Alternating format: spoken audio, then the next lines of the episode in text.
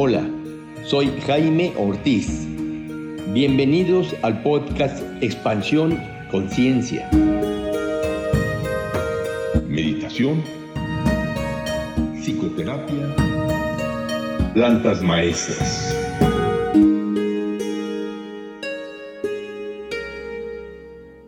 Hola, ¿qué tal amigos? Bienvenidos a este episodio del podcast Expansión Conciencia. Y en esta ocasión estaremos hablando de la psicoterapia basada en un curso de milagros. Y para hablarnos de este tema hemos invitado al psicoterapeuta Juan Ignacio Álvarez. Juan Ignacio imparte cursos, talleres y conferencias. Es psicoterapeuta y creador de técnicas de manejo emocional. Cuenta con una especialidad en mindfulness de la escuela de Sinsen Young de California. Tiene maestría en psicoterapia de la ética retrospectiva de un curso de milagros y es autor de los libros Experiencias, Emociones y Crisis y del libro Más allá de la razón. ¿Qué tal, Juan Ignacio? ¿Cómo estás? Bienvenido, bienvenido a este episodio. Muchas gracias, Jaime, muchas gracias. Un placer y para iniciar la entrevista quisiera preguntarte, ¿qué es el curso de milagros? Mira, Jaime, el curso de milagros es un libro azul que mucha gente conoce, por lo menos lo ha visto, ¿no? Es un libro azul de muchas páginas, es un texto, es un libro que fue canalizado en los años 70. Es muy difícil describirlo en pocas palabras porque el curso de milagros es un curso de entrenamiento mental para encontrar la paz interior. Es un curso que se estudia a lo largo de toda la vida, no es un curso de esos que se hacen en una semana, en un mes o en un año, ¿no? sino que es algo que se hace durante toda la vida y se practica durante toda la vida. Es un libro que tiene tres partes, tiene la primera parte consta de teoría, luego tiene una parte central que es un manual de ejercicios, 365 ejercicios para hacer uno diario, y después tiene la última parte que es el manual del maestro. El curso de milagros es un curso para encontrar la paz interior. Es un curso que nos enseña muchas cosas. La diferencia, por ejemplo, entre la paz de la razón y la paz interior son dos muy distintas, Jaime. Fíjate, la paz de la razón es una paz artificial que buscamos a través de un argumento interno, un diálogo con nosotros mismos, en donde podemos decir, bueno, hoy es viernes, ya pagué la renta, todo está bien, me hago un argumento mental para estar tranquilo, para estar en paz, pero en dos días es lunes y todo está cambiando. Entonces es una paz artificial que se sostiene de nada y el lunes tengo que encontrar un nuevo argumento para estar otra vez en paz y estar tranquilo. Y entonces vivimos en este ruido mental buscando una paz, que yo le llamo la paz de la razón, que es una paz artificial, porque la tenemos que estar buscando. Y más que paz da miedo, porque depende de tantas cosas que estén de cierta manera. Hoy es viernes, pero en dos días es lunes. Entonces, en realidad, ahí no es paz, sino miedo, porque todo lo que estamos de lo que nos estamos sosteniendo para ese argumento mental, encontrar una especie de paz, está cambiando constantemente. El curso de milagros nos invita a encontrar una paz que se llama la paz de Dios o la paz que va más allá de la razón. Y esto ya no tiene que ver con un argumento interno, sino con un estado, un estado de paz. Y yo lo podría describir de esta manera, Jaime. Fíjate, esta paz interior que muchos en, en su camino espiritual buscan es como el sol. El sol siempre está ahí, es decir, esta paz interior es parte de nuestra esencia pero no hacemos contacto con esto, no, recordamos nuestra esencia, ni experimentamos nuestra esencia, porque el cielo está nublado, ¿ok? Entonces, pareciera que no está el sol ahí, pareciera que esa paz interior o el recuerdo de quién soy, porque soy un ser espiritual teniendo una experiencia humana, pero me olvidé de que soy este ser espiritual, porque me olvidé de, del sol porque no lo veo el curso de milagros es una herramienta de entrenamiento mental para ir quitando esas nubes, el curso le llama los obstáculos al amor o los obstáculos a la paz. Y entonces es un curso de entrenamiento mental para ir quitando esos obstáculos o esas nubes y que ese cielo se vaya despejando poco a poco. Y que empecemos a ver cada vez más luz y empecemos a recordar quiénes somos y empecemos a hacer contacto con esta paz interior. Esto lo hace el curso a través de varias herramientas. El perdón es una de ellas. Es un curso que tiene mucha controversia por el título, un curso de milagros. Entonces la gente cree que las personas van a hacer milagros porque tienen asociada la palabra milagro a muchos conceptos y condicionamientos religiosos. Pero el curso de milagros, la palabra milagro para el curso de milagros es simplemente una forma nueva de ver las cosas, es un cambio de pensamiento. Es decir, en donde yo tengo algún problema, algún resentimiento o algo y me quita la paz, con el curso de milagros y con la psicoterapia del curso de milagros lo puedo resolver, es algo que resuelvo en mi mente y entonces ahora lo veo de otra manera. Y una vez que veo las cosas de otra manera, a eso le llama el curso un milagro, una nueva forma de ver las cosas que me dé paz. Es un curso que lo estudian ateos, católicos, judíos, musulmanes, es decir, no está casado con ninguna religión, aunque es un curso que sí es espiritual, pero es una espiritualidad universal, Jaime. No está casado con nada, con ninguna religión, no tiene oficinas, no tiene templos, el libro se publicó anónimo, se vende simplemente sin fines de lucro y es un libro que nació en los 70s, es relativamente nuevo, y es un libro que me va llevando de la mano para ir recordando quién soy. Ahora, el camino de este camino para recordar quién soy, para quitar esas nubes, no es fácil. El curso habla del ego, habla de muchas cosas, habla de la sombra. Todos esos obstáculos que le hemos puesto a la paz son obstáculos, son nubes grises, ¿sí? Tenemos que mirar al miedo, tenemos que mirar a la culpa, tenemos que mirar al ego, Suena muy padre, ¿no? El curso que me va a llevar a la paz interior. Sí, pero para llegar a la paz interior primero tengo que ver todos esos obstáculos que se interponen entre la paz interior y el personaje que creo que soy en este momento, ¿no? Este curso de milagros lo puede tomar cualquier persona. Sí, cualquier persona. Como te decía, lo estudian ateos, lo estudian católicos, lo estudian, en fin, lo, estudia todo el mundo. Yo he conocido a personas que no creen en, esta parte espiritual, porque es un curso que habla de, de un Dios, pero todas las palabras, obviamente, a cada quien le van a hacer un sentido distinto. La palabra Dios tiene un significado para ciertas personas y para otras tiene otro, pero hablamos de este Dios como esta fuente divina, como esta esencia creadora. Eh, el curso le llama Dios para simplificar las cosas es un curso espiritual, pero te decía que lo pueden estudiar inclusive las personas que no creen mucho en esto de que somos un ser espiritual viviendo una experiencia humana. Y yo he tenido amigos y personas que han estudiado el curso que no creen en nada espiritual, pero que les ha dado paz, que han buscado nuevas formas de ver las cosas que antes les presentaba algún problema y ahora ya no. Entonces dice, mira, yo no creo en muchas cosas espirituales, pero el curso me ha dado paz. Y para los que sí creen que somos un ser espiritual viviendo una experiencia humana, pues es mucho más enriquecedor el curso porque sí tiene esta base espiritual en donde nos dice que somos un ser espiritual viviendo una experiencia humana que olvidó su identidad. Olvidamos quiénes somos, Jaime, olvidamos nuestra identidad original y ahora pensamos que somos un cuerpo frágil, perecedero, limitado y, que sufre y que está en busca de la felicidad y no la encuentra, ¿no?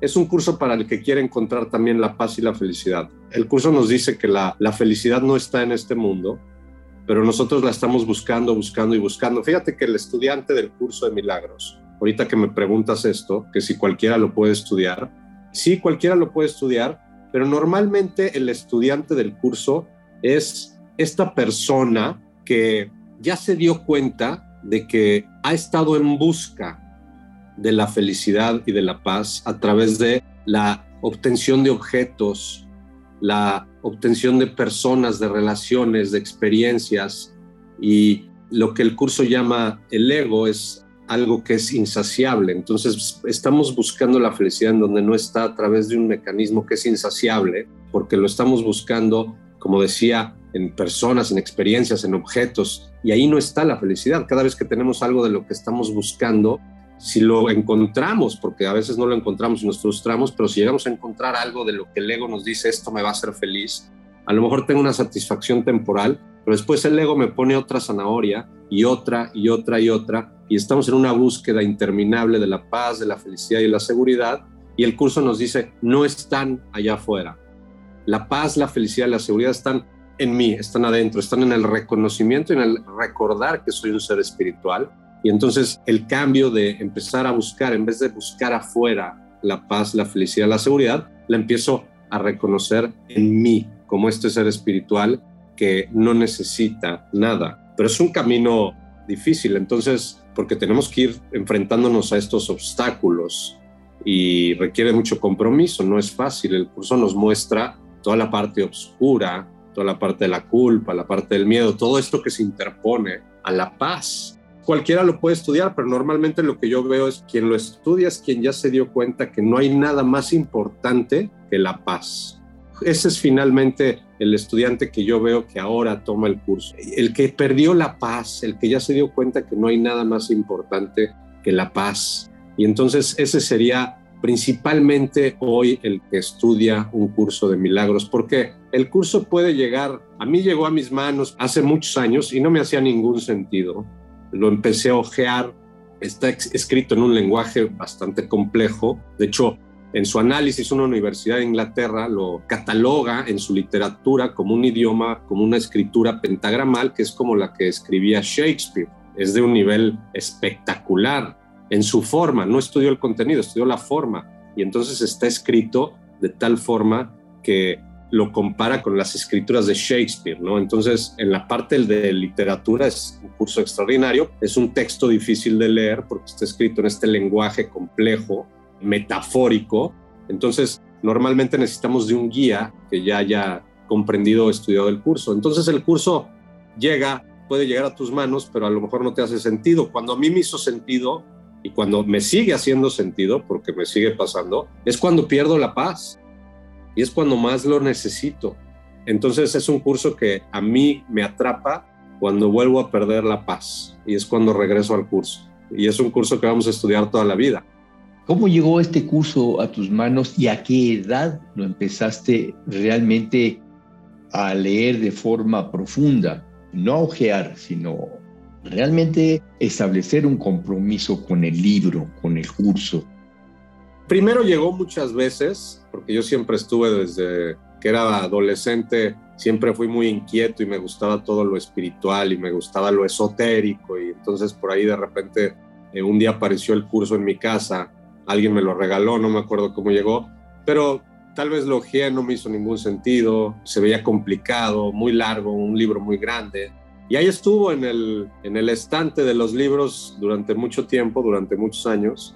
Y después yo creo que fue hace como 15 años, en donde tuve una situación en donde me enfrenté con una crisis y perdí la paz por completo y me encontré con un mundo en donde no parecía haber solución a, mi conflicto, a, mi, a lo que me estaba sucediendo. Y entonces como ya yo no veía ninguna solución, entonces dije, tiene que haber otra forma de salir de aquí. Y ahí es cuando me acordé del curso me volvieron a recordar del curso. Es como si me hubieran dicho, aquí está otra vez, lo tienes enfrente. Y ahí es cuando yo empiezo, Jaime, a estudiar el curso verdaderamente y a practicarlo. Y te puedo decir que hace 15 años me ayudó a salir de algo que parecía imposible salir, de un pozo súper profundo y me llevó a empezar a recuperar la paz y la paz y la paz y entonces me transformó. Y no quiere decir que ya después de eso viví en paz para siempre sigue habiendo momentos en donde perdemos otra vez la paz y otra vez viene otra de estas nubes que hay que quitar y otra vez necesito el curso. Entonces sigue siendo una herramienta para seguir caminando en este camino que finalmente nos pueda llevar a esta paz interior y que ya nos podamos establecer ahí y dejar de hacer de este mundo un infierno de conflictos que no hacemos más que nosotros mismos. El curso dice, todo te lo haces a ti mismo. Es decir, no hay un Dios castigador. Esta es una parte importante del curso de milagros. Dice, Dios es amor. No habla de este Dios que castiga, que mucha gente ha estudiado, ¿no? sino que habla de un Dios que es solamente amor y que todo el infierno y todo el conflicto que vivimos aquí en, en este mundo nos lo hacemos a nosotros mismos. Y lo que Dios quiere es que despertemos de este sueño que muchas veces se pone muy duro, pero el curso nos muestra cómo somos nosotros mismos los que originamos y creamos el conflicto y nosotros mismos somos los que nos metemos en estos pozos profundos y el curso nos dice cómo salir y cómo ya no volver a entrar. Y mucha gente y volvemos a caer y todo, pero ya vamos teniendo más herramientas y vamos saliendo así de esto. Entonces es un curso que vamos a estudiar, como dije antes, toda la vida, toda la vida. ¿Y tú te dedicas a enseñar el curso? No me dedico al 100%, yo creo que siempre para mí fue un hobby mucha gente cuando yo a través del curso salí de esta crisis se acercó a mí a preguntarme, oye, ¿cómo lo hiciste? ¿no? Para mí fue tan impactante y fue algo que viví como una experiencia, ¿no? Porque hay muchas veces que hay maestros, hay muchas gentes o facilitadores del curso que lo leen y se lo leen a, un grupo de personas y lo enseñan nada más a nivel intelectual, pero no hay un mejor estudiante o maestro del curso que aquel que perdió la paz y a través del curso la recuperó. Eso me pasó a mí, entonces me sentí como con, no quiero decir la autoridad, pero con la experiencia de poderlo dar, porque lo había yo vivido. No era algo que leí y dije, ah, está muy padre, se lo voy a leer a los demás y les voy a dar clases. No, para mí fue una experiencia y entonces cuando vives la experiencia en realidad lo comprendes, lo comprendes mejor. Entonces empecé con algunos grupos pequeños y siempre fui así, Jaime. Fui durante los últimos 10 años he tenido grupos pequeños, de repente doy conferencias, pero es más un hobby. No estoy tan dedicado a esto, lo sigo haciendo. Mucha gente me sigue pidiendo que sigamos reuniéndonos, entonces de repente hago videos, de repente hago talleres, de repente hago conferencias y también lo que aprendí en el curso es la psicoterapia, ¿no? De la que creo que vamos a platicar y qué herramienta es la psicoterapia y cómo es parte también de esta forma de empezar a recuperar la paz. Pues cuéntanos qué es la psicoterapia del curso de milagros, Juan Ignacio. Mira, el curso dice que lo único que puede enfermar es la mente.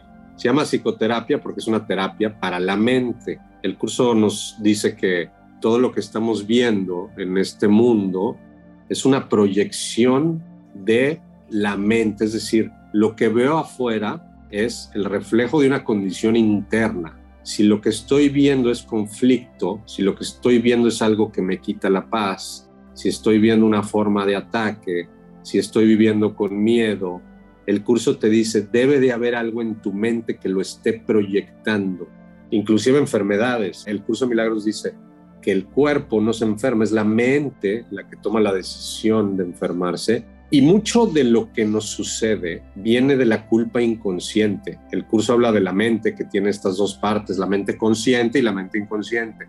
Y la mayor parte del conflicto, Jaime, está en la mente inconsciente. La mente inconsciente es esta mente oculta en donde están todas esas experiencias del pasado que vivimos desde la infancia, abandono, traición, todo lo que vivimos en la infancia, Jaime, se convirtió en un programa que se fue gestando en esta mente oculta, que es la parte con la que trabaja la psicoterapia, con el inconsciente, la mente inconsciente. Entonces, la psicoterapia consiste en ubicar algo que me quita la paz en el presente y encontrar la causa. Esto es bien importante porque la psicoterapia del curso me dice, lo que estás viendo allá afuera no es la causa. Aquí es en donde hay una, un descubrimiento increíble, ¿no? Lo que estoy viendo allá afuera si estoy percibiendo una forma de ataque o estoy percibiendo que alguien me roba o algo está pasando allá afuera que me parece quitar la paz, lo que estoy viendo es el efecto de algo que está en mi mente, no es la causa. A, simple vista pareciera que mi problema está en, en, lo que está sucediendo afuera inmediatamente, ¿no? Pero el curso te dice, no, vamos a la mente y vamos a ver de dónde viene este conflicto. Entonces la causa está en la mente y normalmente de algo que sucedió en el pasado.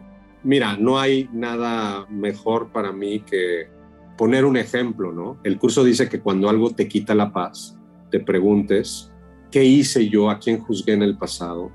que estoy viendo esto ahora en este momento?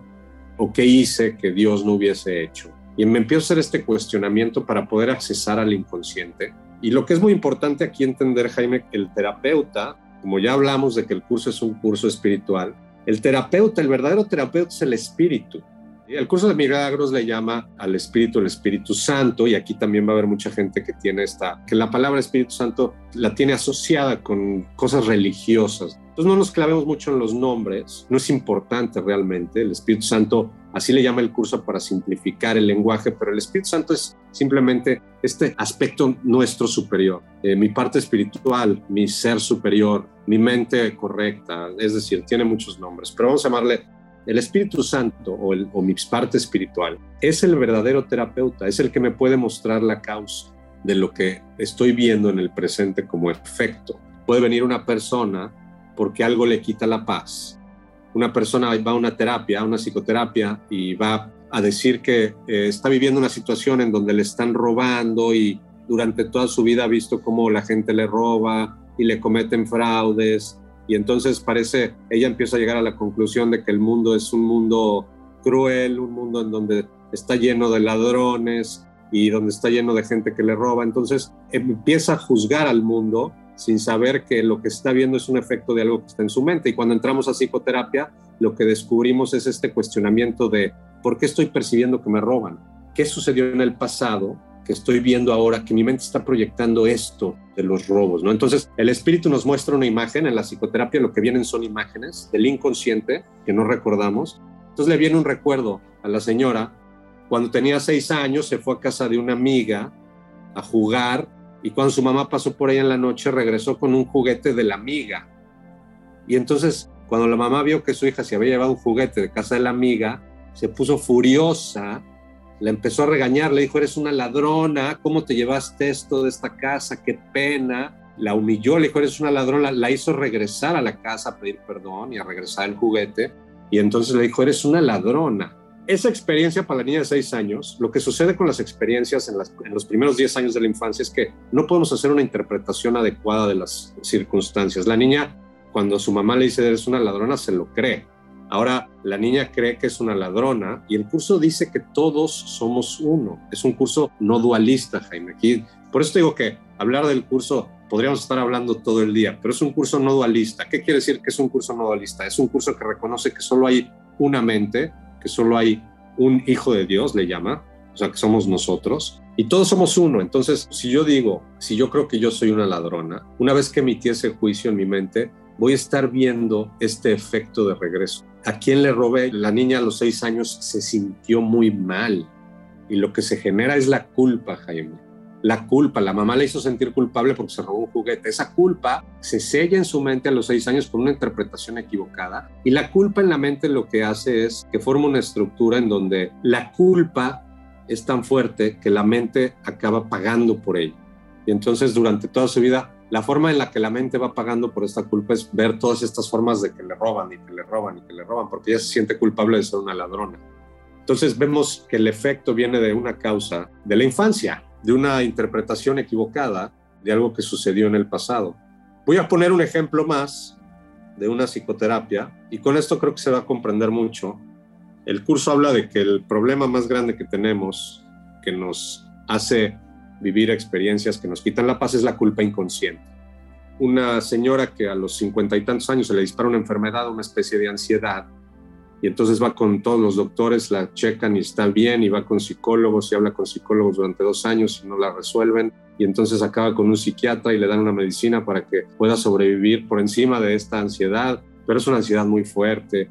Y entonces un día ya llega con un psicoterapeuta del curso de milagros y hace una psicoterapia en donde pide ya encontrar la causa, por qué está viendo esta experiencia. Y el espíritu le muestra una imagen, un recuerdo del inconsciente que ya no tenía. Cuando tenía 15 años, ella hizo algo que la hizo sentir culpable. No voy a contar la historia porque entonces vamos a alargarlo, pero hizo algo a los 15 años que la hizo sentir culpable, muy culpable, algo que mucha gente podría considerar malo, esto es bien importante porque ella a los 15 años hace algo que le hace sentir culpable y para sentirte culpable tiene que formar también una creencia de hice algo malo.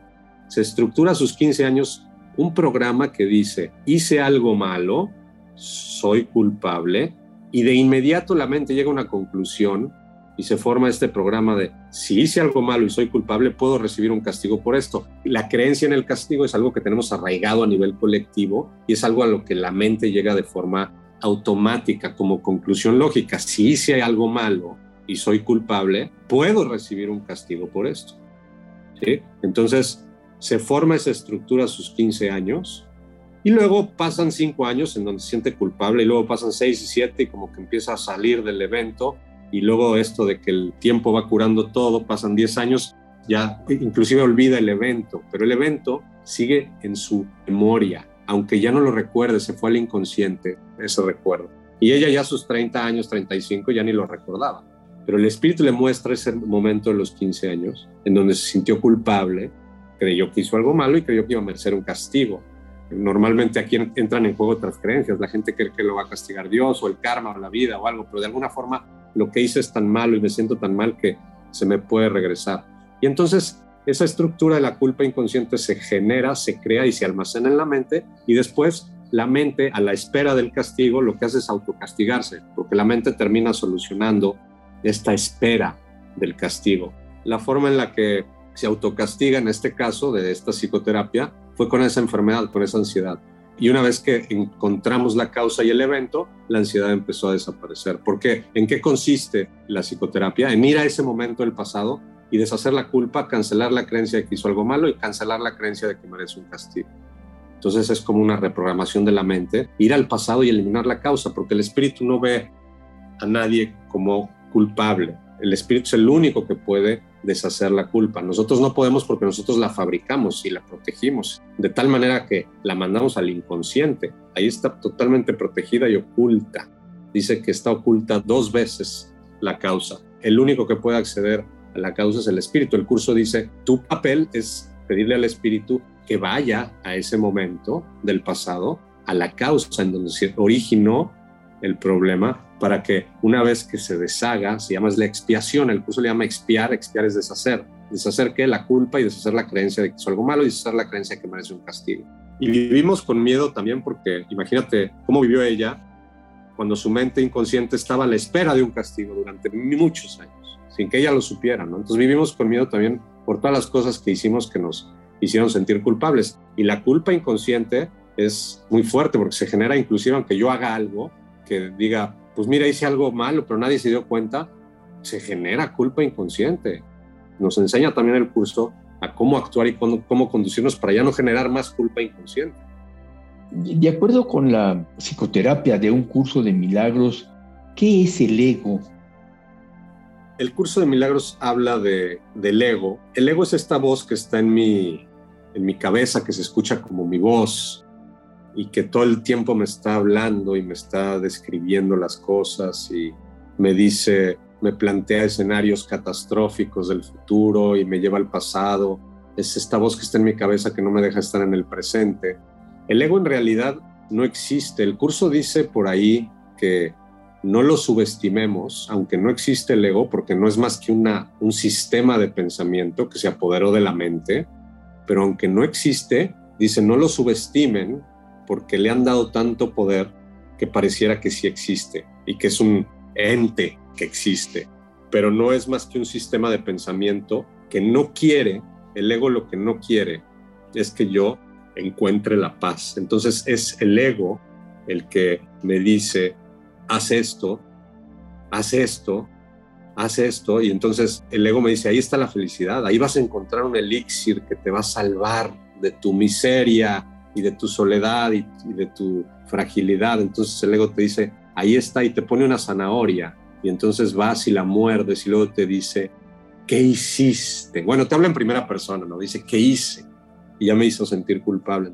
Me pone estas zanahorias, en esto te va a hacer feliz, esto también. Y luego su labor es, una vez que ya fui y mordí las zanahorias, hacerme sentir culpable y generar más culpa, porque el ego no quiere que despertemos. Porque cuando vayamos a deshacer toda la culpa de la mente inconsciente, vamos a recordar quiénes somos. Esta culpa inconsciente son estas capas que el curso dice que son los obstáculos al amor. Entonces el ego es lo que en la, en la la llaman el oponente. Me lleva en, en un sentido opuesto a recordar quién soy, en un sentido opuesto al reino de los cielos. El ego me presenta una especie de, reino de los cielos artificial y el ego es esto que se apoderó de mi mente y dice el curso que lo que tú crees que necesitas para ser feliz no es más que una necesidad del ego y que te va a llevar invariablemente a la infelicidad y al sufrimiento, invariablemente. Es más, de hecho dice, todo lo que el ego parece necesitar y que tú crees que va a ser para tu beneficio o te va a ayudar o te va a dar algo de felicidad o de paz, en realidad lo que va a hacer es te va a hacer sufrir. Entonces lo que plantea el curso es que dejemos de escuchar al ego y nos propone la posibilidad de escuchar otra voz, que es la voz del espíritu. El curso dice, solamente hay dos maestros, el ego y el espíritu. El ego te va a llevar por un mundo de fantasías en donde te va a presentar cosas muy adornadas, pero al final te va a llevar al infierno. Y el espíritu te va a llevar a la paz, a recordar quién eres. Ahí es en donde podemos elegir entre un maestro y el otro, el espíritu o el ego.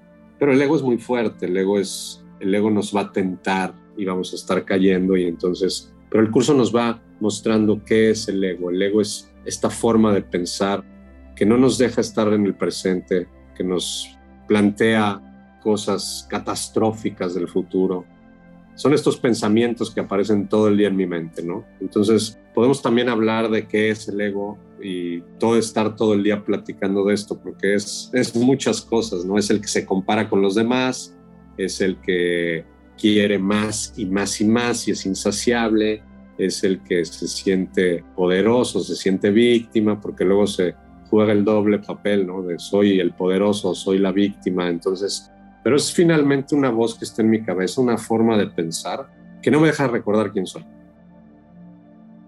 Una pregunta, ¿por qué el gran espíritu, el Padre, Dios, en su gran benevolencia, ¿por qué ha permitido que los seres humanos tengamos un ego?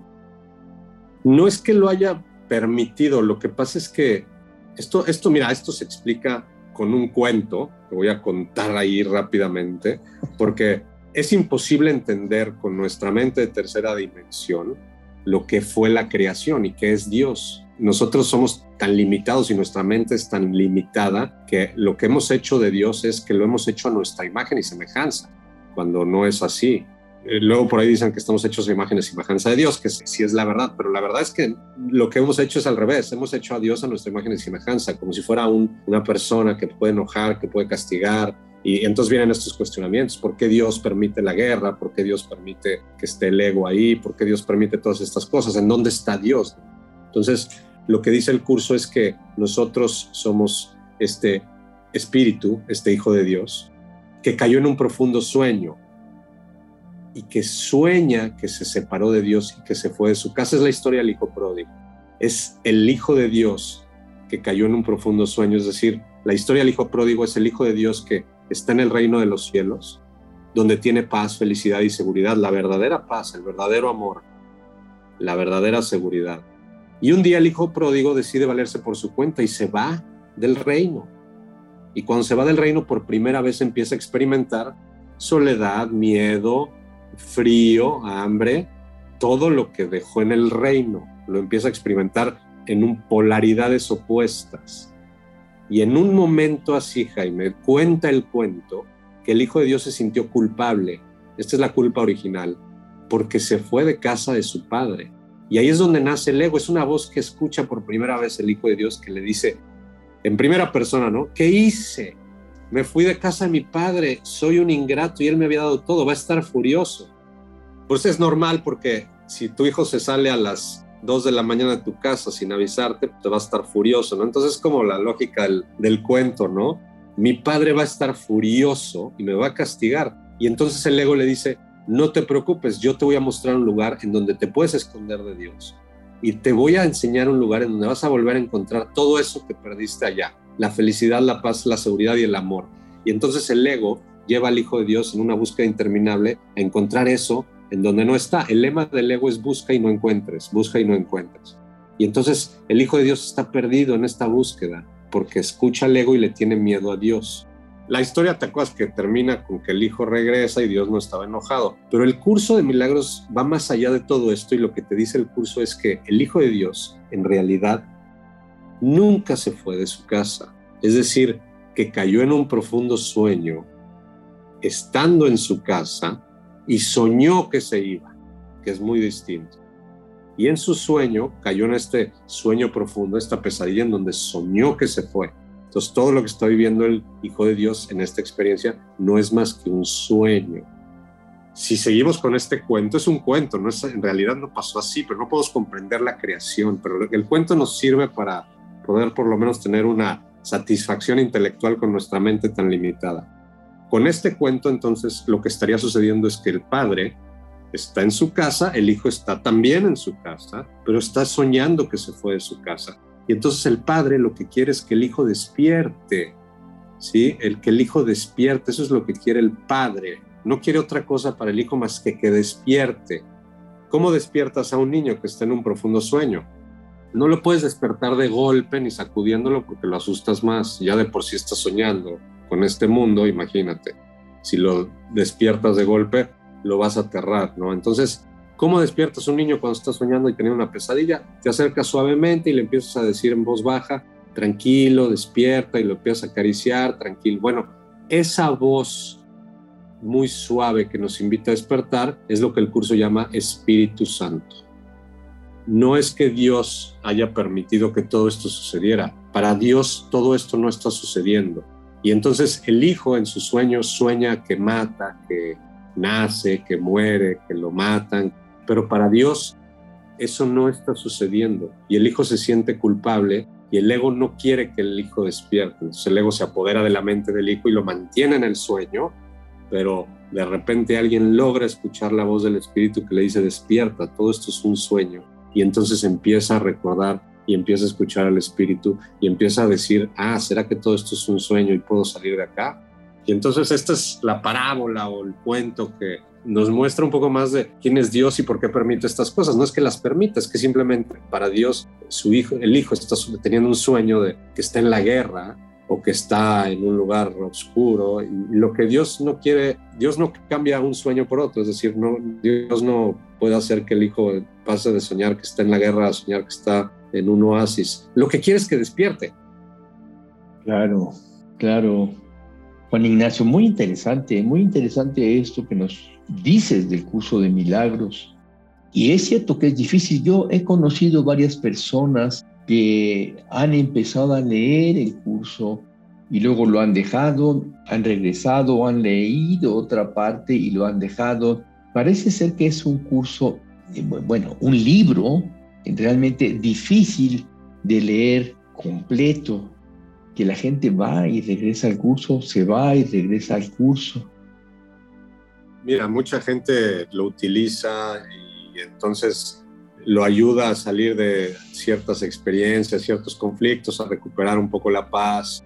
Y normalmente luego el estudiante deja el curso y, se vuelve a identificar con el ego y vuelve a empezar a buscar todo en donde no está y vuelve a, dormirse de alguna manera. Y entonces el curso va a regresar cuando ese estudiante vuelva a perder la paz el estudiante que vuelve a perder la paz va a volver a buscar el curso y va a decir, híjole, otra vez me fui por el camino del ego.